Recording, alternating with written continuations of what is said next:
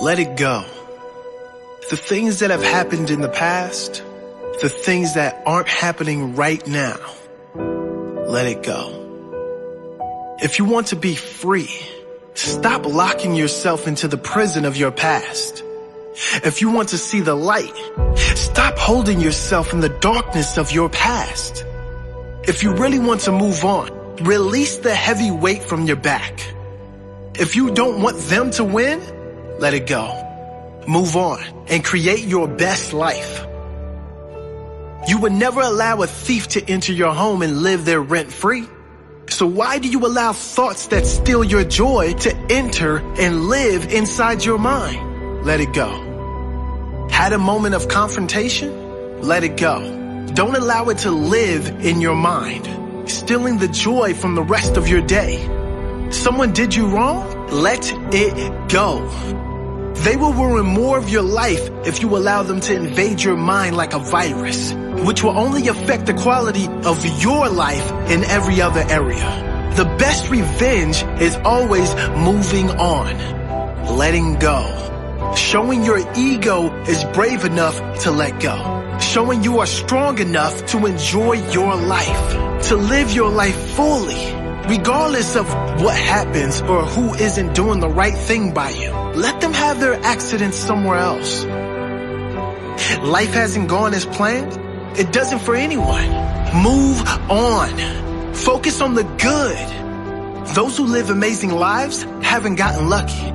When things don't work out, they move on quickly and focus on the next positive. They drop the negative like a hot potato and focus on what they can do today to get in a better state. They don't seek sympathy from family and friends. They focus on what is good in their life and let go of the negatives. Don't cheat on your future with your past. It's over. Commit to your future and it will be a strong, healthy one. If you don't let go of your past, your future will suffer.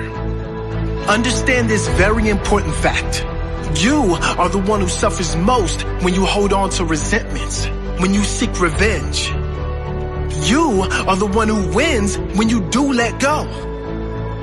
Richard Carlson once said, the key to a good life is this. If you're not going to talk about something during the last hour of your life, don't make it a top priority during your lifetime. Maybe we should all take that advice. Your ego will tell you once everything is perfect, then I'll be happy. But your soul knows the truth. Be happy, then everything is perfect. No, life circumstances won't be perfect.